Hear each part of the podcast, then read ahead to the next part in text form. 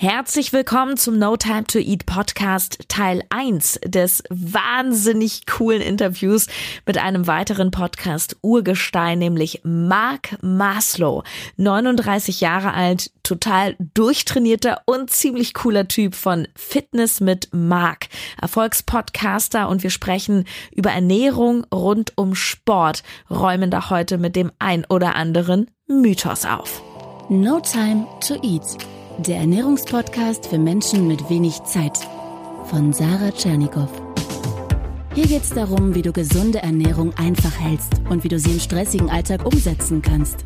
Im Büro, unterwegs, zu Hause. Also ich find's richtig cool.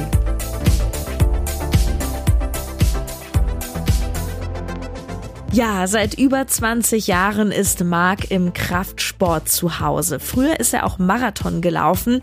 Heute geht er eher ans Eisen. Er ist nicht nur erfolgreicher Podcaster, er war sogar vor Christian Bischof da. Das musst du dir mal vorstellen. Und er hat einen sensationell erfolgreichen Blog marathonfitness.de mit einer Million Klicks pro Monat. Da gibt es fast kein Thema, was es nicht gibt zum Thema Sport und Ernährung. Und außerdem ist Marc noch Bestseller-Autor Bekannt ist sein Buch Looking Good Naked und sein jüngstes Buch Looking Good Naked, die Powerküche. Das spielt auch heute eine große Rolle hier beim No Time to Eat Podcast. Im ersten Teil sagt Marc, welche Fehler du unbedingt meiden solltest beim Thema Ernährung rund ums Training ob du wirklich gleichzeitig Fett abbauen und Muskeln aufbauen kannst und welchen Snack er immer in der Sporttasche dabei hat. Hallo Marc. moin, moin. Ernährung rund ums Training. Was ist denn so ein äh, typischer Fehler, den alle machen, wenn sie sich Gedanken machen, wie ernähre ich mich eigentlich rund ums Training? Gibt es einen typischen Fehler? Ja, man kann natürlich einige Sachen falsch machen und ich bin froh, dass wir schon so direkt einsteigen. Ich habe, also wenn ich so drüber nachdenke, fallen mir drei Dinge ein. Das erste und vielleicht auch das Wichtigste ist, äh, dass Menschen sich gar kein klares Ziel setzen. Ähm, weil wenn ich trainiere, dann hilft es mir, wenn ich weiß, wo ich gerne hin möchte. So wie wenn ich von Berlin nach Hamburg fahre oder andersrum äh, und ich weiß, wo ich hinfahre, dann ähm, kann ich zwar Vollgas geben und mein Auto so richtig den Tank leer fahren und an, ans Limit bringen, aber ich komme noch lange nicht ans Ziel. Also das ist der erste Punkt. Mhm. Wo möchte ich eigentlich hin mit meinem Training und die Ernährung darf das Ganze dann eben auch unterstützen. Und das zweite ist eben, und das ergibt sich daraus, die Prioritäten zu setzen. Also die richtigen Prioritäten zu setzen, damit ich mein Ziel erreichen kann. Und das heißt konkret, zum Beispiel, wenn wir über Ernährung reden, ähm, dass viele Menschen das Pferd von hinten aufzäumen. Also sie fangen halt bei Dingen an, die vielleicht gar nicht so wichtig sind. So ein Beispiel, und das äh, liegt sicher auch am Marketing, sind eben ja Sport-Supplements. Da gibt's ganz viele verschiedene Produkte. Es gibt einige, die wirklich was bringen, also die auch äh, im Sport durchaus eine Leistungssteigerung bringen können und andere, wo man überhaupt nicht weiß, ob die überhaupt was bringen. Und ähm, so ein Klassiker ist zum Beispiel Kreatin. Das ist gerade im Kraftsport, äh, bringt das halt ein bisschen mehr Kraft. Und da gibt es auch ganz viele Studien, die das belegen. Also es bringt was. Aber es ist im Prinzip so ein bisschen so, als würde ich jetzt im Winter ähm, auf einer Passstraße langfahren und auf einmal kommt da eine Schneewehe und ich komme nicht drum vorbei. Und was mache ich dann? Nehme ich die Schaufel und schipp das frei oder nehme ich Kreatin, damit ich mehr Kraft habe? So, und ähm, da bringt mir doch die Schaufel mehr. Und so ein bisschen ist es auch so im Training, wenn ich einen guten Trainingsplan habe, dann erreiche ich damit 95 Prozent. Und äh, die letzten Prozent kann ich über eben solche Ergänzungsmittel rausholen. Und zu diesen 95 Prozent gehört eben auch eine gute Basisernährung. Und da gehst du ja auch ganz viel zum Beispiel in deinem Buch drauf ein. Mhm. Also ich habe manchmal den Eindruck, die Leute versuchen mit Supplements irgendwie sich eigentlich ums Training zu drücken. Genau, und das bringt natürlich nichts. Also wenn ich, wenn ich Kreatin tanke und dann vielleicht ein bisschen mehr Kreatin im Muskel habe, dass mir dann beim Training vielleicht noch so ein bisschen mehr Intensität erlaubt, dann bringt mir das natürlich nichts, wenn ich gar nicht trainiere. Mhm. So, das heißt, ich darf trotzdem zum Training gehen und wenn ich ein bisschen nochmal so die letzten paar Prozent rausholen möchte, dann, dann hole ich mir vielleicht noch ein Supplement. Viele Leute haben auch Spaß dran, ist ja nicht verkehrt, aber das entscheidet nicht darüber, ob du dein Ziel erreichst oder nicht, sondern es führt vielleicht dazu, dass du es ein paar Minuten früher erreichst. Was ist der, der dritte Fehler? Du hattest drei. Ja, der dritte Fehler ist ähm, tatsächlich bei der Ernährung auch nochmal auf die Basisernährung zu gucken.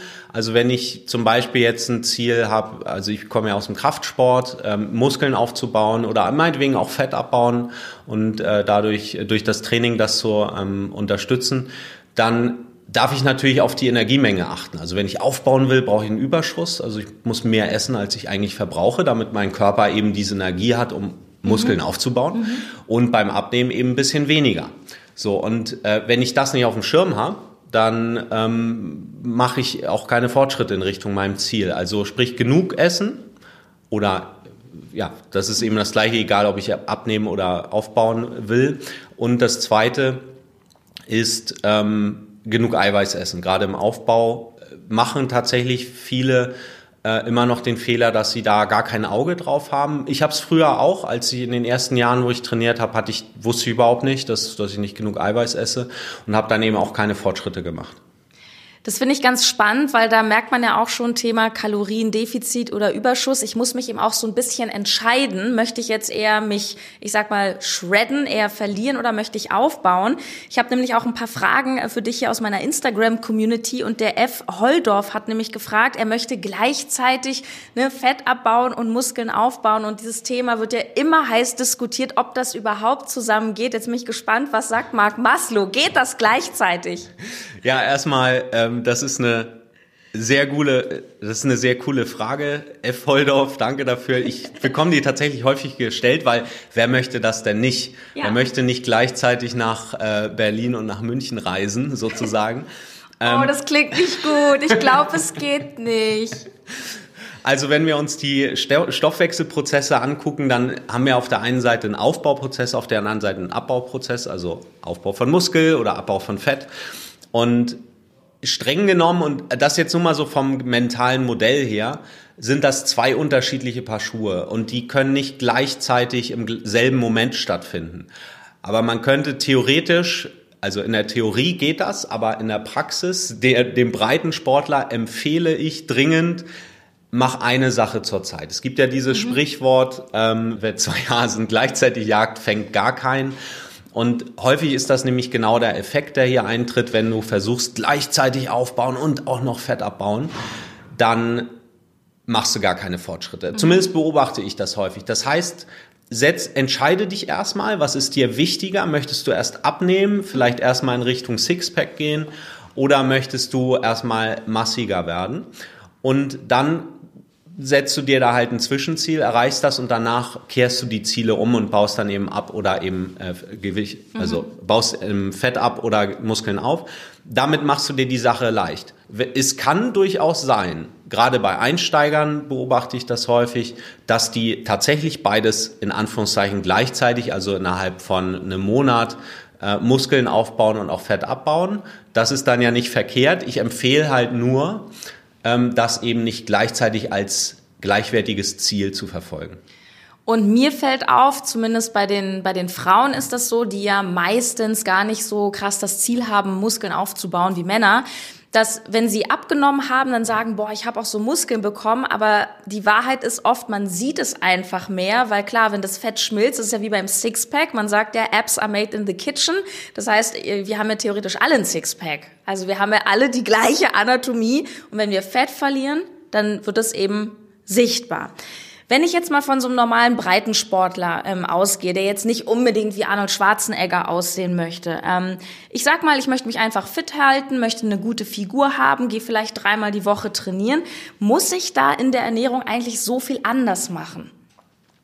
Einfache Antwort, nö, du brauchst dich da nicht großartig zu stressen, wenn du die Empfehlung von dir, Sarah, befolgst, dann bist du da schon sehr gut aufgestellt. Grundsätzlich ist es so, und ich komme jetzt vielleicht eher mal auf das zu sprechen, was ein bisschen anders ist beim Sportler. Als Sportler habe ich natürlich einen höheren Energiebedarf. Das heißt, durch, das, durch den Sport verbrauche ich mehr Kalorien und wenn ich nicht völlig vom Fleisch fallen möchte, dann sollte ich die auch zuführen. Ähm, aber auch da sehen wir wieder, es hängt vom Ziel ab.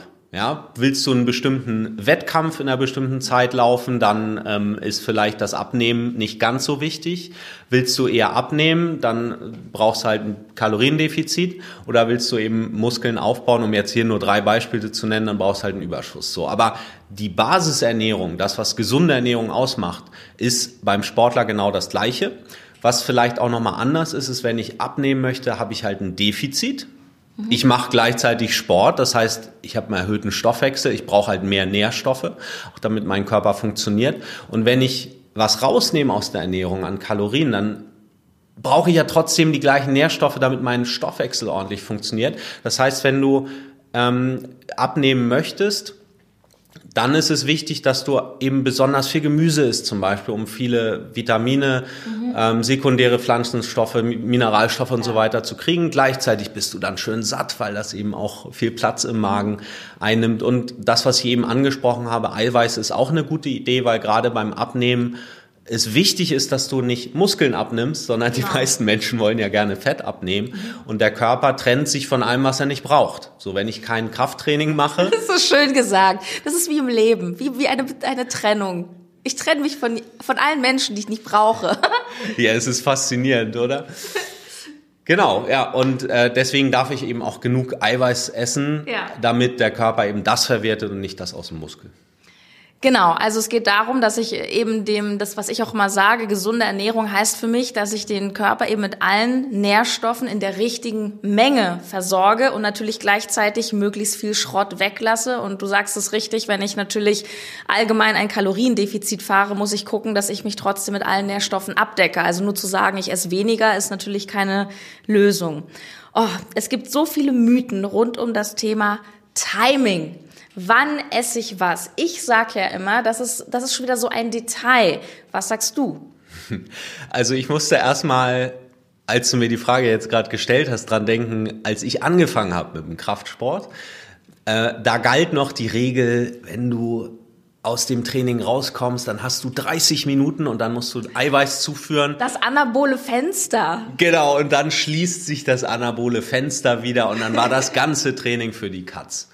Oder ähm, ich habe auch jahrelang Marathon-Wettkämpfe gemacht, da war es halt eher so hier Kohlenhydrate, Kohlenhydrate, Kohlenhydrate, möglichst schnell, möglichst viel und so. Das war damals so die Wahrheit. So, und es wurde eben auch viel auf das Timing eingegangen. So, heute weiß man, das anabole Fenster gibt es tatsächlich. Also nach dem Training habe ich einen Zeitraum, wo eben der Körper besonders empfindlich auf die Nährstoffe reagiert. Übrigens auch auf Kohlenhydrate. Und wenn man gerne Kohlenhydrate isst, dann ist nach dem Training ein guter Zeitpunkt, weil dann landen sie gerade nach dem Krafttraining im Muskel und nicht auf den Hüften. Mhm.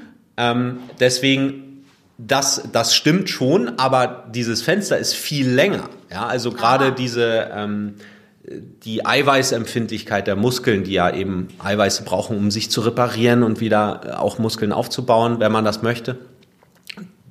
Dieser Zeitraum, der geht über einen Tag und auch noch länger. Das heißt, ich muss mir eigentlich gar keinen Stress machen, wann ich esse, mhm. solange ich am Tag auf meine ähm, gewünschte Menge komme. Mhm Sternchen für Leistungssportler gilt hier was anderes. Bei denen ist es, wenn die dann mehrmals am Tag trainieren. Ich habe demnächst die Hana Twins bei mir im Podcast. Und von denen weiß ich, dass die mindestens zweimal am Tag trainieren.